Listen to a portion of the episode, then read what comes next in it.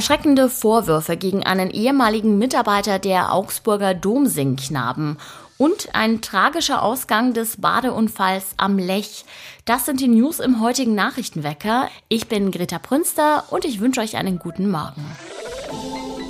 Nachrichtenwecker, der News-Podcast der Augsburger Allgemeinen.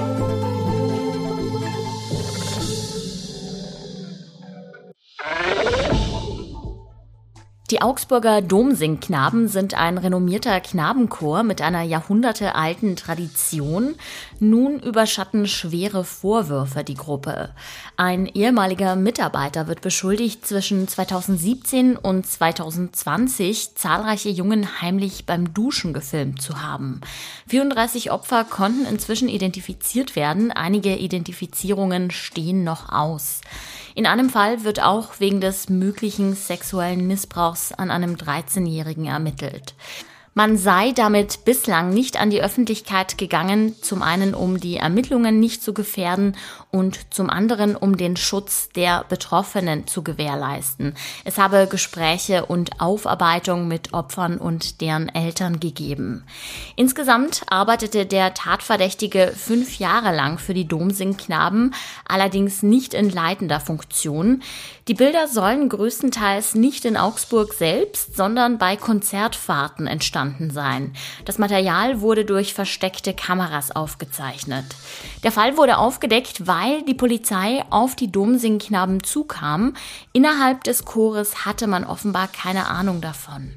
Die Polizei war bei einer Durchsuchung der Wohnung des Beschuldigten zufällig auf die Aufnahmen gestoßen. Er besaß zudem Bilder mit Kindermissbrauchsdarstellungen, die aber nicht in Zusammenhang mit den Domsingknaben stehen.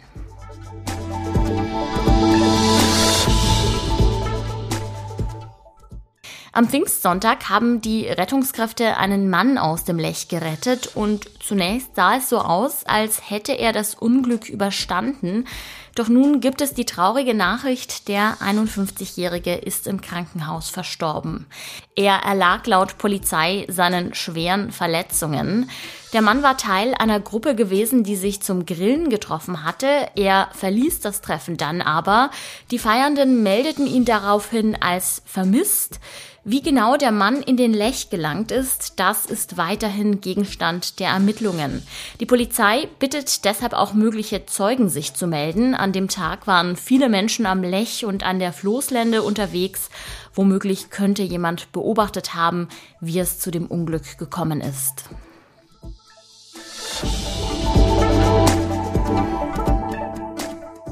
Die Theatersanierung in Augsburg nähert sich der Halbzeit. Ab Juni geht es in eine neue Phase. Dann werden auf beiden Seiten des Augsburger Theaters zwei große Kräne in die Höhe wachsen.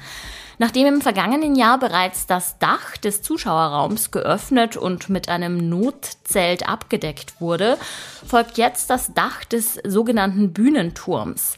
Der Bühnenturm ist der würfelförmige Aufbau auf dem Theatergebäude direkt über der Bühne. Darin ist die Technik wie Bühnenbilder oder Beleuchtung untergebracht. Dort wird ein gigantisches Stahlgerüst hineingehieft, das künftig die gesamte Bühnentechnik tragen wird. Die jüngste Kalkulation geht von Baukosten in Höhe von 180 Millionen Euro aus, aber ob das auch einhaltbar ist, das ist noch unklar. Es ist ja wirklich ein Traumwetter in letzter Zeit und genauso geht es heute auch weiter. Die Temperaturen gehen hoch bis 25 Grad. Es ist größtenteils sonnig. Erst abends kühlt es dann runter auf 12 Grad. Wenn ihr in Zusmarshausen von der A8 abfahrt, dann habt ihr ein riesiges Gebäude vor euch. Man würde es da eigentlich nicht erwarten, aber das ist eine von Europas größten Stromtankstellen mit insgesamt 76 Ladeplätzen. Mein Kollege Manuel André hat für die Augsburger Allgemeine den Klimacheck gemacht. Er hat dort auch ein Video gedreht. Jetzt ist er hier bei uns im Podcast und wird uns darüber berichten. Hallo Manuel. Hallo Greta. Manuel, warum steht denn diese Tankstelle ausgerechnet da?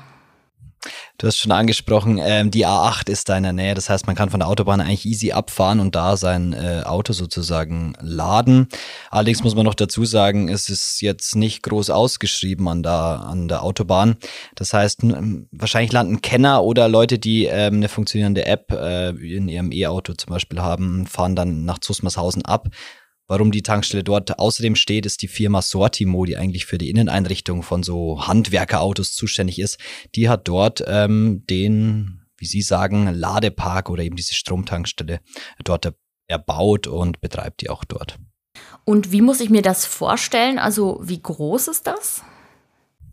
Also man fährt da von dieser Autobahn ab, äh, ahnt noch gar nicht, was da so kommt. Dann ist da so ein Kreisel und auf einmal kommt so aus dem Boden. Sieht bisschen aus, als wäre da ein UFO gelandet. Es sieht irgendwie sehr futuristisch aus mit so großen Ladepilzen heißen die, wo man äh, das Auto sehr, sehr schnell laden kann. Insgesamt 76 Ladepunkte dort, was sehr, sehr viel ist im Vergleich jetzt irgendwie zu anderen ähm, Tankstellen, wo da meistens irgendwie noch ein paar so Stromdinger nebenan stehen, wo man auch ein E-Auto tanken kann. Also diese Tankstelle ist wirklich nur darauf ausgelegt, dass E-Autos dort parken können. Ähm, und dann gehört eben auch dazu, ja, Stromtankstelle, es dauert auch bisschen Zeit, sein Auto aufzuladen. Deswegen ähm, gibt da dann irgendwie noch äh, Möglichkeiten, die Zeit dort ähm, irgendwie anderweitig zu nutzen. Okay, das heißt, es gibt da ein Restaurant oder Plätze zum Warten oder wie sieht das da aus? Genau, äh, Sortimo spricht davon, man möchte weg von diesem Begriff Stromtankstelle, man möchte ein Ladepark sein, weil man dort, äh, ja, während das Auto lädt, sagen wir im Durchschnitt vielleicht 20 Minuten, 30 Minuten, ähm, dass man da das, die Zeit sinnvoll nutzen kann, dass es gibt dort einen Supermarkt oder einen Shop, wo man zu supermarktähnlichen Preisen einkaufen kann. Und es gibt eine, ja, so ganz gemütliche, größere Bäckereikette, wo man sich auch mal einen Burger bestellen kann ähm, oder ja, einen Kaffee trinken kann, äh, eine Breze essen kann. Und da sitzt man dann eigentlich ganz gemütlich draußen, weil es ja doch Zusmarshausen jetzt äh, nicht irgendwie eine Großstadt ist. Man guckt irgendwie auf so ein grünes Feld. Man fühlt sich schon ein bisschen zu Hause, muss ich sagen, wenn man da so ein bisschen nach draußen guckt, in der Sonne sitzt. Ähm, es lässt sich schon die Zeit, äh, während das E-Auto lädt, äh, sinnvoll nutzen, will ich behaupten. Das klingt natürlich sehr reizvoll. Ist das etwa die Zukunft des Tankens? Also werden wir eines Tages alle an solchen Riesentankstellen tanken? Ja, das war die Idee des Klimachecks, mal zu hinterfragen, wie müssen wir denn in Zukunft tanken, wenn wir die Verkehrswende schaffen wollen, wenn wir irgendwann alle wegkommen von den Verbrennerautos. Ähm, und dann stellt sich natürlich die Frage, wie tanken wir diese ganzen Autos? Und je mehr Autos wir bekommen, desto mehr Strom brauchen wir natürlich auch, um äh, diese Autos dann zu befüllen. Ähm, ja, dieses Projekt in Susmeshausen, so eine große Stromtankstelle, kann da ein Hebel sein. Ähm, die Wissenschaftlerin, mit der ich gesprochen habe, Christina Grass von der Uni Augsburg, sie sagt, ja, in erster Linie ist es vielleicht so eine Art Vorbildprojekt, wo man sagt, okay, die Leute verlieren so die Hemmungen, die Hemmungen irgendwie E-Auto zu nutzen, weil sie sehen, ach geil, da gibt's eine Stromtankstelle, wo ich immer hingehen kann, wo äh, immer irgendein Ladepunkt frei ist, wo ich mein Auto laden kann. Ähm, andererseits wird die Zukunft äh, ja der E-Mobilität wahrscheinlich nicht an dieser Stromtankstelle oder an solchen Riesenprojekten entschieden, sondern tatsächlich, ob ich zu Hause ähm, eine Box habe, wo ich mein Auto laden fahren kann oder auch am Arbeitsplatz, weil da steht das Auto meistens. Und wenn wir so in die Zukunft blicken, man spricht da ähm, in der Wissenschaft von verschiedenen Szenarien, dann geht man eigentlich ganz stark davon aus, dass äh, der öffentliche Bereich, also so große Stromtankstellen, dass die abnehmen werden oder die Bedeutung davon abnehmen wird und das schlussendlich dann zu Hause und in der Arbeit geladen wird. Also abschließend, was würdest du sagen? Klimacheck bestanden oder nicht bestanden?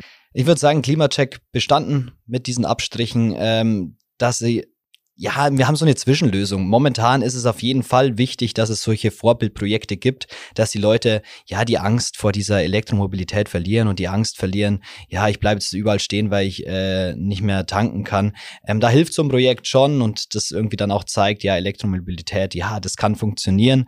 Ähm, schlussendlich aber werden wir dann in Jahren, Jahrzehnten hauptsächlich halt zu Hause und in der Arbeit laden.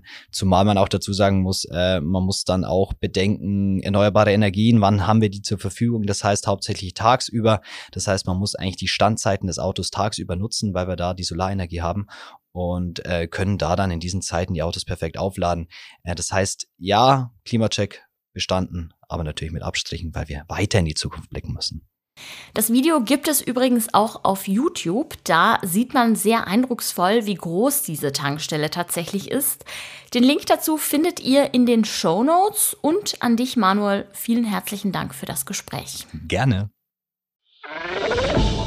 Und auch das ist heute noch wichtig. Im Ringen um die umstrittene Krankenhausreform kommt Gesundheitsminister Karl Lauterbach heute zu weiteren Beratungen mit seinen Länderkollegen zusammen.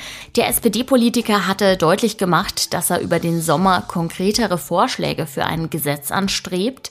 Im Kern soll das Vergütungssystem mit Pauschalen für Behandlungsfälle geändert werden, um die Krankenhäuser von wirtschaftlichem Druck zu lösen.